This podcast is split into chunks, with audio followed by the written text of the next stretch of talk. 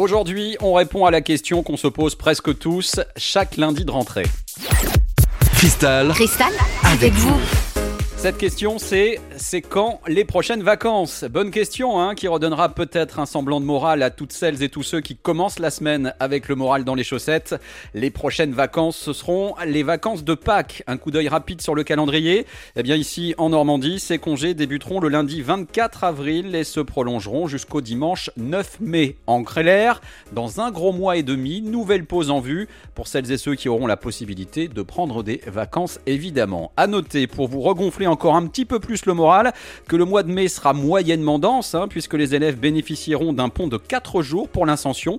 Ce sera du jeudi 13 mai au vendredi 14, plus le week-end de derrière. Et tout cela, vous l'aurez compris, dès la semaine de reprise, juste après les vacances de Pâques. En gros, le lundi 10 mai, les élèves reprendront pour seulement 3 jours avant un long week-end. Pas mal, non?